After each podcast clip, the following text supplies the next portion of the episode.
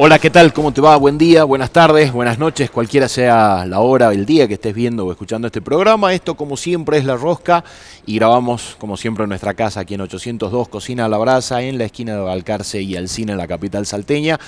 Y nosotros hablamos, en este programa reivindicamos la política como herramienta de transformación y reivindicamos la rosca como la herramienta de la política para administrar consensos y disensos dentro de la política y nos trajimos un especialista hoy. Este, uno, uno, lo, uno lo nombra y no hay forma de no asociarlo con la política. Está con nosotros el vicegobernador de la provincia, Antonio El Gringo Maroco. ¿Cómo te va? Muchísimas gracias por haber venido. Hola Diego. gracias a vos por la invitación. Tengo un, un, solo problema. tengo. Vos a mí me decís Antonio Maroco solo y me cuesta saber quién es. Vos sos el gringo. Sí, claro. Si me cambia ahora. Salvo que me ponga un poncho, qué sé yo, pero bueno. Bueno, es el próximo look. Para la próxima campaña lo, hacemos de poncho. El problema va a ser que la próxima campaña parece que va a ser en verano. Se adelantan las elecciones, parece en Salta. Y yo creo que se van a adelantar en todo el país. Ya Tucumán fijó fecha y ya hay otra provincia que creo mañana pasado también, de acuerdo a lo que venimos viendo. Sí, pero está bueno esa introducción que acaba de hacer. Ya te la escuché alguna vez. ¿Y te va bien con eso? Digo, la política, de transformación.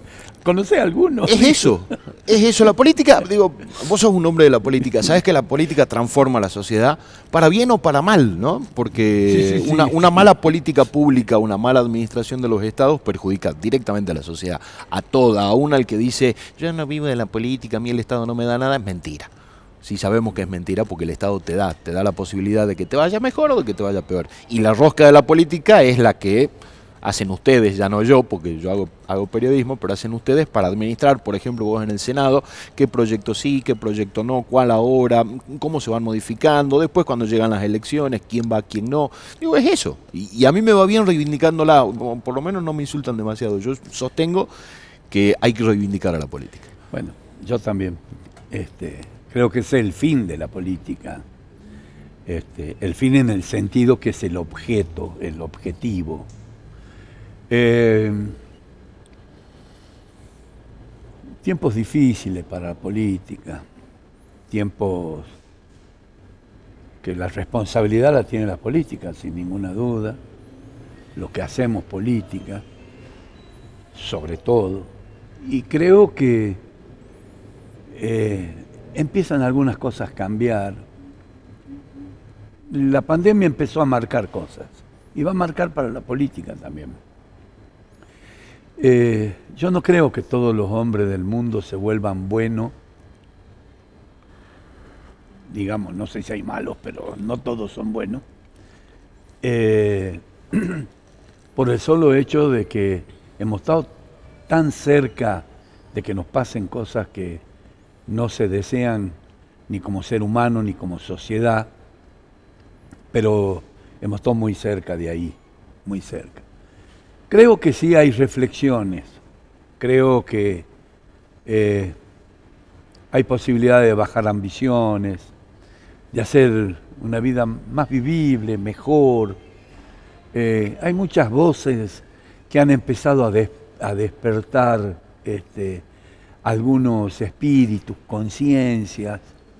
Eh, ayer, sin ir más lejos, leía, no, antes de ayer, eh, leía una columna en el diario El Tribuno de una persona que conozco hace muchos años, eh, periodista, investigador, Pascual Albanese, sobre la labor de Francisco en lo que está haciendo en la iglesia, que muchas veces no se nota, pero que los especialistas y los que conocen estos temas este, te lo van mostrando. Y la verdad que un artículo muy esclarecedor del tema.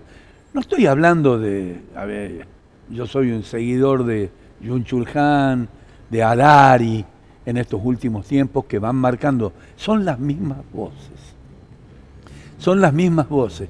No, que no aparecen este, por la pandemia, sino que empiezan a poner en relieve las cuestiones que hacen más difícil la vida en la sociedad. Eh, eh, son autores que le empiezan a poner un poquito de claridad a esto que no... Ah, incluso eh, antes de la pandemia había como una sensación de que no sabíamos muy bien a dónde íbamos. Bueno, está bien. Y eso hoy empieza, ese es el concepto, y eso empieza a ir hoy a, a dar mucho, ya que un medio, a ver, voy a hablar de un diario que tiene difusión en Salta, que empiecen a aparecer este tipo de artículos, este, está bueno porque la sociedad eh, este, es más accesible la sociedad. Buscar un libro, buscar un libro en una librería es un, es un tanto difícil, confuso, este, si no te lo recomiendan, pero que ya en los diarios empiecen a aparecer este tipo de noticias, que, eh, que a ver, te imaginas que lo, lo que estábamos hablando, no hablábamos de un artículo que tenga eh, y sea parte de la grieta, sino que casualmente es lo que está por arriba de eso. Y que la gente pueda acceder está muy bueno. ¿Y dónde está la política en esto? Porque la política muchas veces, y si no la mayoría de las veces, no es, no es que está metida en la grieta, pero está metida en el día a día porque quieren ver de buscar que, soluciones o no soluciones a la cosa de ayer o la de mañana, pero nunca un poquitito más, o da esa sensación al menos. Y la política a ver, tiene muchas deudas con la sociedad. ¿Y dónde aparece? Si es eso que vos decías, la herramienta de transformación, bienvenida, aquí estamos, ¿qué transformamos? ¿Qué resolvemos? Pero los otros temas eh, que plantea la política eh, son, cuando lo mira desde el punto de vista de lo colectivo es lo correcto, cuando lo mira desde el punto individual o ciudadano, o arreglame mi tema, eso es contra la política. Eh, hoy tenemos serios problemas que produce la política. El problema de la energía, el problema de los combustibles, el problema que nos afectó ayer, antes de ayer, a nosotros, el paro de colectivo. El paro de colectivo. A nosotros hablo como sociedad, lo afectó al chico que no pudo ir a la escuela, al, jubilado que no pudo ir al médico, al que no pudo hacer su vida de última, a todos. ¿sí? Transporte de colectivo de pasajeros. Eh, eh, eh, es todo un significado, ¿no? Eso de que somos colectivo y no individuo. Y ahí vamos, y ahí vamos. Y fue afectado. ¿Y por qué? Porque por una, por, una mala decisión política que se tuvo con el tema de, de los combustibles. Y después levantan la mano y dicen, es que yo no sabía que iba a haber guerra, es que vos debes prever que en este mundo puede haber guerra. No es que yo sea un sabio que haya previsto la guerra, ojo, pero alguien que tiene que ver con este mundo y que es un especialista en eso, tiene que ver la, la problemática que puede plantearle un conflicto bélico. Si por los recursos naturales y prontamente por el agua, ya vas a ver los conflictos bélicos que van a haber. Sí, eh, concretamente con, el conflicto de Ucrania-Rusia, llevábamos cinco o seis meses de, ver que la cosa podía desencadenar en... Bueno, nosotros, eh, eh, a ver, este país firmó en, en, París el tema de bajar el consumo de los carbones por el tema del calentamiento global. ¿Sí? Eso lo producen los combustibles fósiles. Tenemos posibilidades de medio ambiente, tenemos posibilidades de respetar el medio ambiente, podemos producir combustibles, recursos naturales renovables, entonces tenemos que ir sobre eso. Y nos cortaron. Eh, yo pertenezco al, al Parlanoa. Y en el Parlanoa hemos fijado claramente qué es lo que queríamos y queríamos una nueva ley ¿Por qué? Porque queríamos biocombustibles, porque queríamos desarrollar nuestras regiones, porque queríamos que la destilería de la empresa salteña que produce en el norte bioetanol pueda producir biodiesel, porque ese maíz lo teníamos acá y entre ese maíz no iba al puerto. Entonces eso me posibilitaba desarrollo, mayor frontera agropecuaria, más puestos de trabajo, el funcionamiento de una, de una destilería. Entonces, estos son los temas. Y bueno, ¿en nombre de quién y cómo? En el Senado la ley 70-0, el diputado se la cambia y vuelve al Senado y arreglaron con los petroleros y no hubo desarrollo y ahora no tenemos combustible. Yo no sabía que iba a haber guerra. Pero vos tenés que plantearte la posibilidad de un conflicto. Por eso lo remarco. Por eso lo remarco. Y por eso hemos tenido huelgas de transporte también, porque tampoco hay combustible. Por eso están la zafra y la cosecha gruesa está con problemas de, de, desarrollo. ¿Por qué? Porque no hay combustible. Ayer me contaron tres personas cuatro a las trompadas en una estación de servicio en Salta. ¿Y ¿Cómo es? Sí, ayer había un par de estaciones de servicio en Salta que no, tenían, que no tenían combustible. Entre, pero entrompada entre los damnificados, ¿eh? No le llené, si te lleno, no te lleno, ¿cómo es esto? Racionamiento de combustible. Dice, ah, pero el biocombustible no dio respuesta. No, si vos me cortaste la respuesta. Nosotros queríamos una nueva ley. Además queríamos, a ver, producir más, que el agregado a las naftas sea mayor.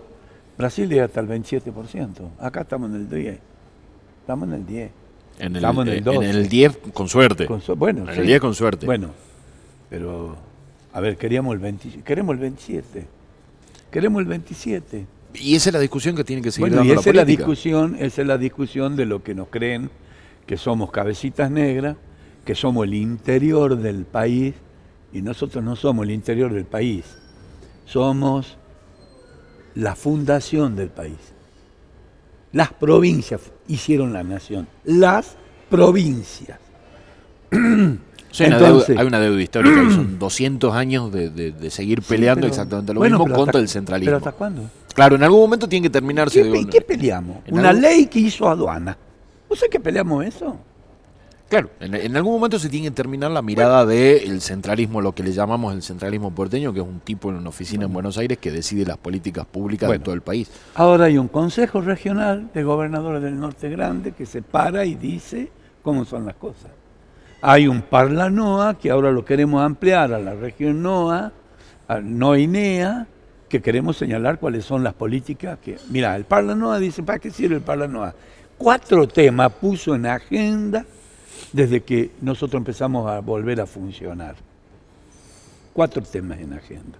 Uno ya este, está en plena vigencia, que también lo vio, el, por supuesto, el que empuja con mucho más fuerza y demás, es donde está el gobernador de la provincia, el doctor Sáenz, que es el Consejo Regional del Norte Grande, que consiguió la eh, merma en los aportes patronales a los que tomen nuevos empleados. Eso está en vigencia hoy.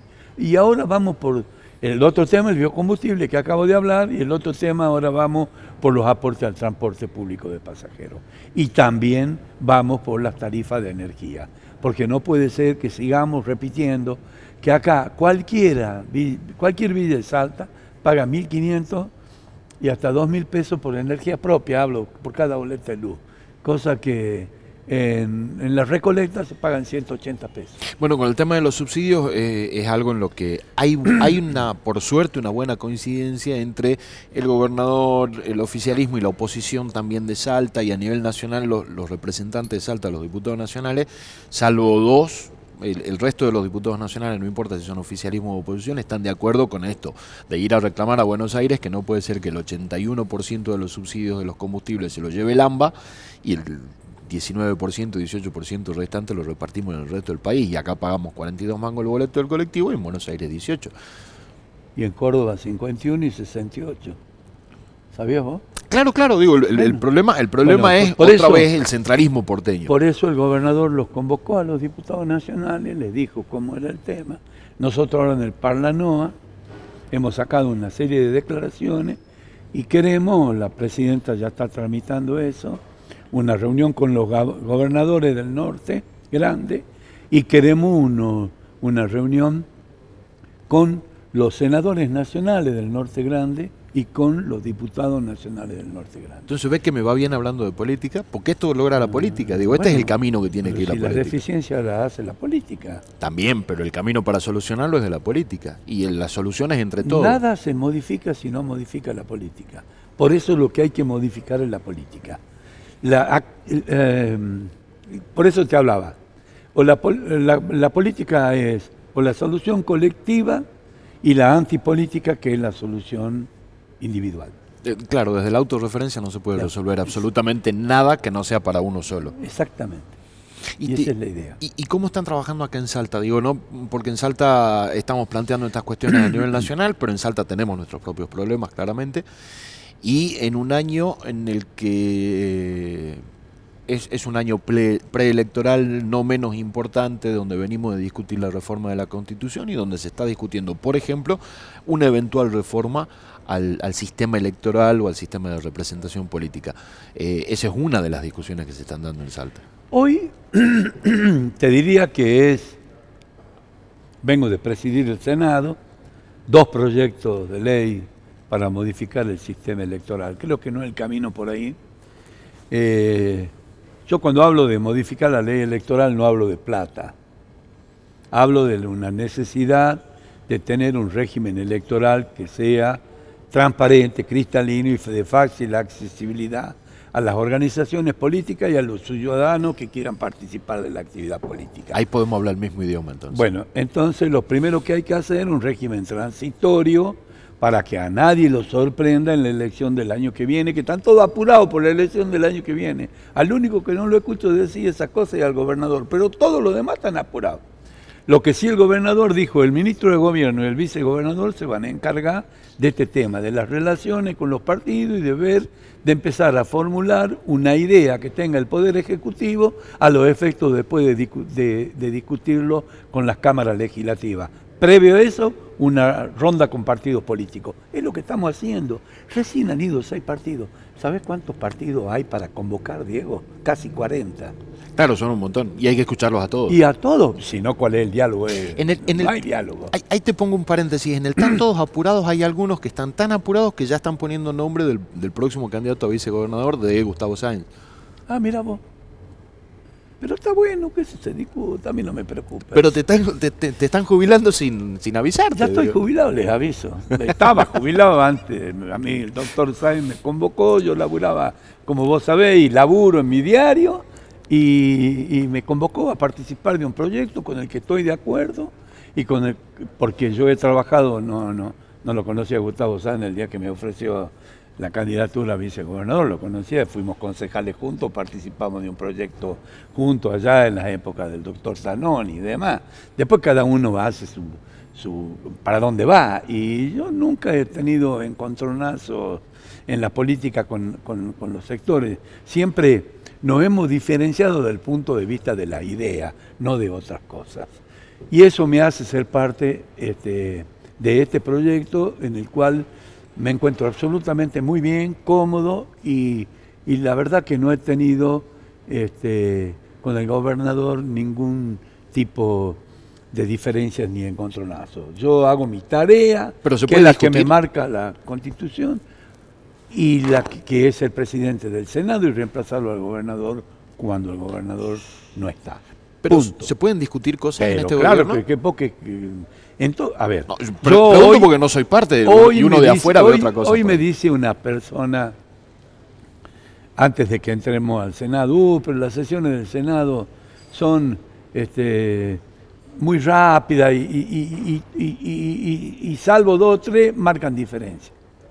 Digo, hay un gran trabajo que se hace en el Senado. Ese bloque estaba reunido desde las 10 de la mañana y sube a las 2 de la tarde al recinto.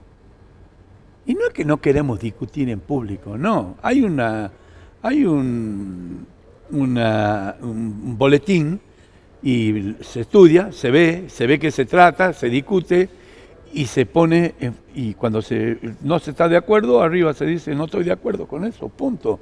Pero hay mucho trabajo en comisiones, en bloque y en interbloque. Esa es otra cosa que hacemos aquí y yo vuelvo a reivindicar. el laburo de los legisladores no es, solamente el recinto. No, obvio. Pero hay gente que cree que sí, digo, vos venís, vos fuiste concejal, conocés de qué estamos hablando. Digo, el, laburo de la comisión a veces es mucho más complicado y más complejo que ir al recinto a pararte de mano, porque en el recinto es la parte pública y vos te podés parar de mano y decir lo que se te ocurra para que te Andas en campaña. Claro. Y con el gobernador es lo mismo. Uno, a ver, tengo este punto de vista distinto al tuyo. ¿eh? No, pero la conveniencia es honesta, esta, este, el conductor, listo. No te gusta, andate. A mí no me gustó, no me gustaron algunas cosas, Cuando soy funcionario, presenté la renuncia y me fui. Así es la política. No estás de acuerdo, no estás de acuerdo. ¿Estás de acuerdo? El que conduce, el que conduce. Punto. Pero es complicado eso, ¿no? Ahí me suena a obediencia de vida. No, ¿por qué? ¿Por qué obediencia de vida? Porque no puedes A lo mejor adentro. vos no ves cosas que se ven. A ver, eh, en un tema que uno pueda no tener una misma opinión, no significa, no significa de que, a ver, yo siempre digo, las verdades son relativas, las opiniones y las ideas que uno tiene también son relativas. Por supuesto. Y cuando vos ves que después, mira, yo no he tenido in- inconveniente en momentos de cuestiones que no he estado de acuerdo y hoy reconocerlas y decirlas públicamente. Eh, yo me equivoqué haciendo campaña contra esto.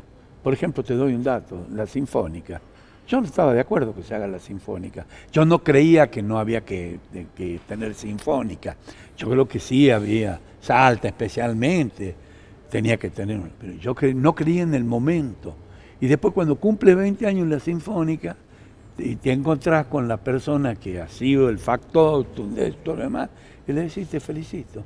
Y yo estaba equivocado porque yo estaba en contra de eso. Yo hice eso con el doctor Juan Carlos Romero, por ejemplo. Justo te iba a decir el, el- Sí, claro. el- el nombre puntual del, Bueno, del- del sí, se lo dije en el teatro, fue el día de las 20, del que cumplían los 20 años este, la Sinfónica. Y eso creo que es la política. El doctor Romero reformó la constitución porque el único que no podía ser gobernador era él. ¿Sí? Y después dijo, me equivoqué. Y eso también es bueno. También es bueno. Forma parte de la política. Ahora, volvemos al sistema electoral de El Salta. sistema electoral. Yo Porque creo que hay que hacer un gente, hay gente que lo discute, hay gente que lo discute y a mí me parece horrible y vos lo dijiste recién, vos no lo discutís desde el, desde el punto de vista económico, No, esto de pues. que tal sistema cuesta más que el otro porque estamos hablando de calidad democrática, no le puedes poner precio. Tal cual, Sí, coincido plenamente. estamos de acuerdo.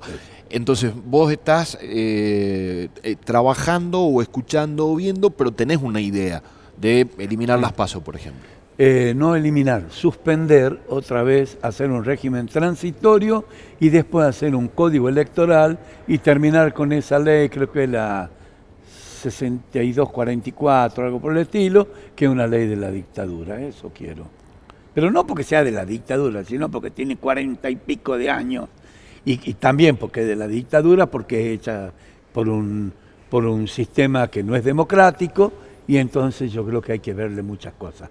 Y yo creo que hay que hacer un código electoral en la provincia de Salta que rija a partir del año 23 para adelante. Yo, porque hoy no hay tiempo de convocar a eso.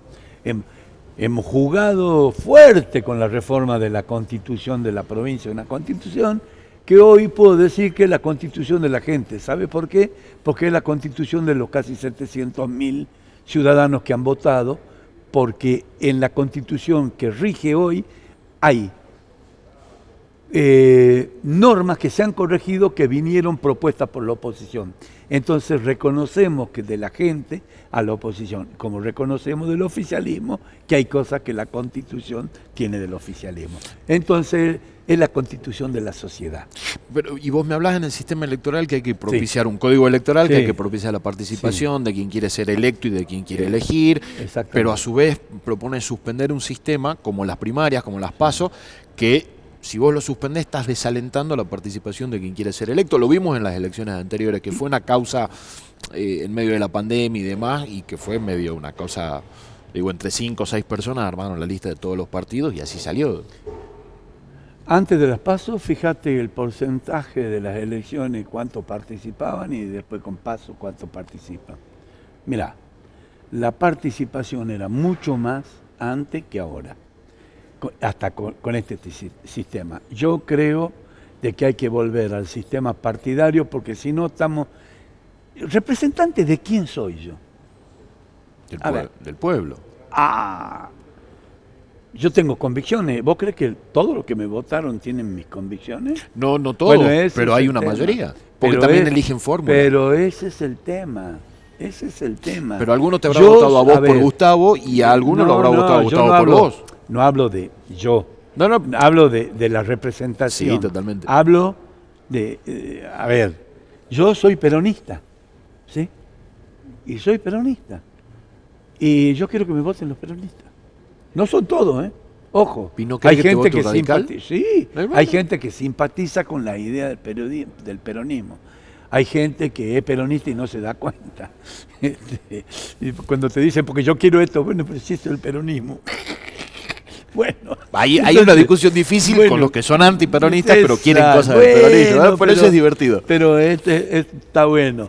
Entonces yo creo que el sistema por partido, por frente, y si no, ¿para qué me hacen presentar una pauta programática, un proyecto de gobierno? Si después vos haces lo que vos querés y nadie va a eso y dice, che, vos dijiste esto, ah, yo lo dije. Pero eso deja fuera a mucha gente para poder elegir. No, y yo, a ver, por ejemplo, yo te diría, vamos a llamar a elecciones a través de los frentes y de los partidos políticos, con el padrón de eh, que tengan los partidos y demás en la suma de los frentes. Y del que se quiera anotar para ir a votarte. Un independiente. Que no le implique una afiliación partidaria. Un independiente, por ejemplo. Exactamente. Y que esa afiliación se cae el día de la elección. ¿Pero a dónde se anota? Eh, porque, bueno, hay que organizar el sistema electoral para que se organice. Porque no es que, che, afiliate, votame y después renunciar. No, automáticamente, automáticamente, automáticamente tiene que proceder eso. Son los nuevos sistemas electorales. Pero no le das la chance a esa persona, lo estás, eh, prácticamente le estás diciendo vos para una elección interna, te tenés que afiliar a, X frente. No le estás diciendo, hay una posibilidad acá con otro frente o con otro, con otro. No, no, que para todos los frentes. Y para eso son las pasos. ¿Pero por qué? ¿Pero por qué? A ver, ¿por qué? ¿Qué paso? Las pasos no identifican partidos, no identifican convicciones, no identifican ideologías. Es el cuerpo electoral, este, te, diría tamorfo. A ver, voto porque me gusta la cara, votame porque te gusta, porque te gusta mi cara.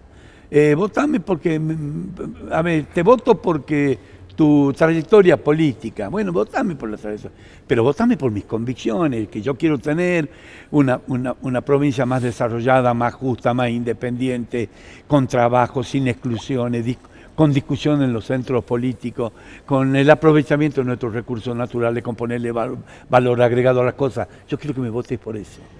Me, estoy quedando sin tiempo y me voy a pasar un poquito el tiempo porque hay una parte que me interesa, me interesa tu opinión. Sistema de representación, por ejemplo, Consejo Deliberante, eh, hay una opción de levantar el piso y que por lo menos haya un representante en el Consejo de todas las listas que se presentan en, en la elección general.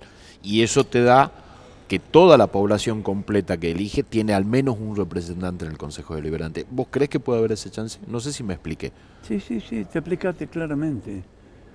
Participen en la política. Participen en la política. Hagan números. Puedo decirte que creo que los pisos son muy altos. El 5% es muy alto.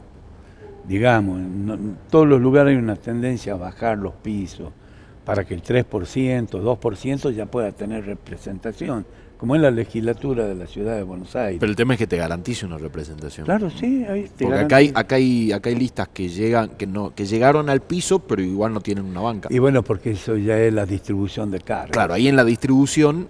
Eh, que haya una específica. Claro, me parece que se debería contemplar... Es como los senadores vitalicios, que son presidentes, el consejo de ancianos, no me gusta ese sistema. No te gusta. Me gusta la representación directa. Vos haces bien la cosa y la gente te acompaña. Eso es seguro. Bueno, ¿y qué le decimos a los que le, andan buscando compañero de fórmula a Gustavo Sáenz para el 2023? Que se propongan. Vos decís que van y le tocan, le, hacen un WhatsApp a Gustavo y le, che, yo quiero ser candidato a vice, quiero ser tu vice. Hagamos una campaña, quiero ser tu vice y ahí, aquí le manda mensaje. Claro. No te preocupa en absoluto. No, porque yo fui convocado a un proyecto que está bien, cumple lo que lo que ha dicho. Hemos tenido dos, dos, años, dos años durísimos y estoy acá y cumplo mis funciones acabadamente como me marca la constitución y mi relación política con el, con el gobernador de la provincia. Te agradezco mucho por haber venido. No, al contrario, Diego, Muchísimas gusto, gracias. realmente. Pasa con nosotros el vicegobernador de la provincia, Antonio El Gringo Maroco, y nosotros nos vemos en el próximo programa. Muchas gracias. Gracias, Gringo.